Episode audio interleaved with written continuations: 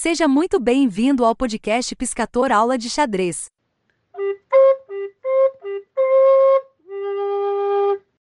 Olá, como é que vai? Tudo bem?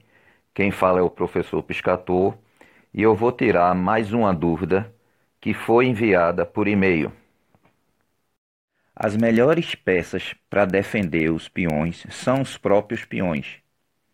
Mas a peça, quando você não tem peão, mas a peça que melhor defende os peões é o cavalo, porque às vezes ele, ele impede o peão de avançar, mas ao mesmo tempo ainda continua tendo um, os L's em diversos locais.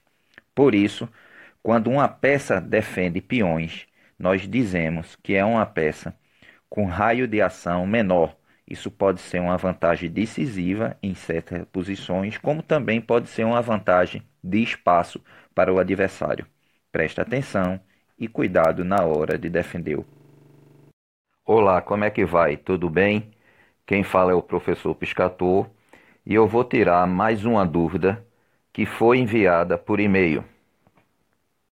Quando você for jogar com um jogador de competição, tente fazer uma pesquisa para descobrir quais são as aberturas que ele gosta de jogar este, este, esse tipo de estudo do estilo do adversário lhe ajudará a se prevenir ou até mudar a sua estratégia para não deixar o seu adversário jogar na estratégia que ele mais gosta.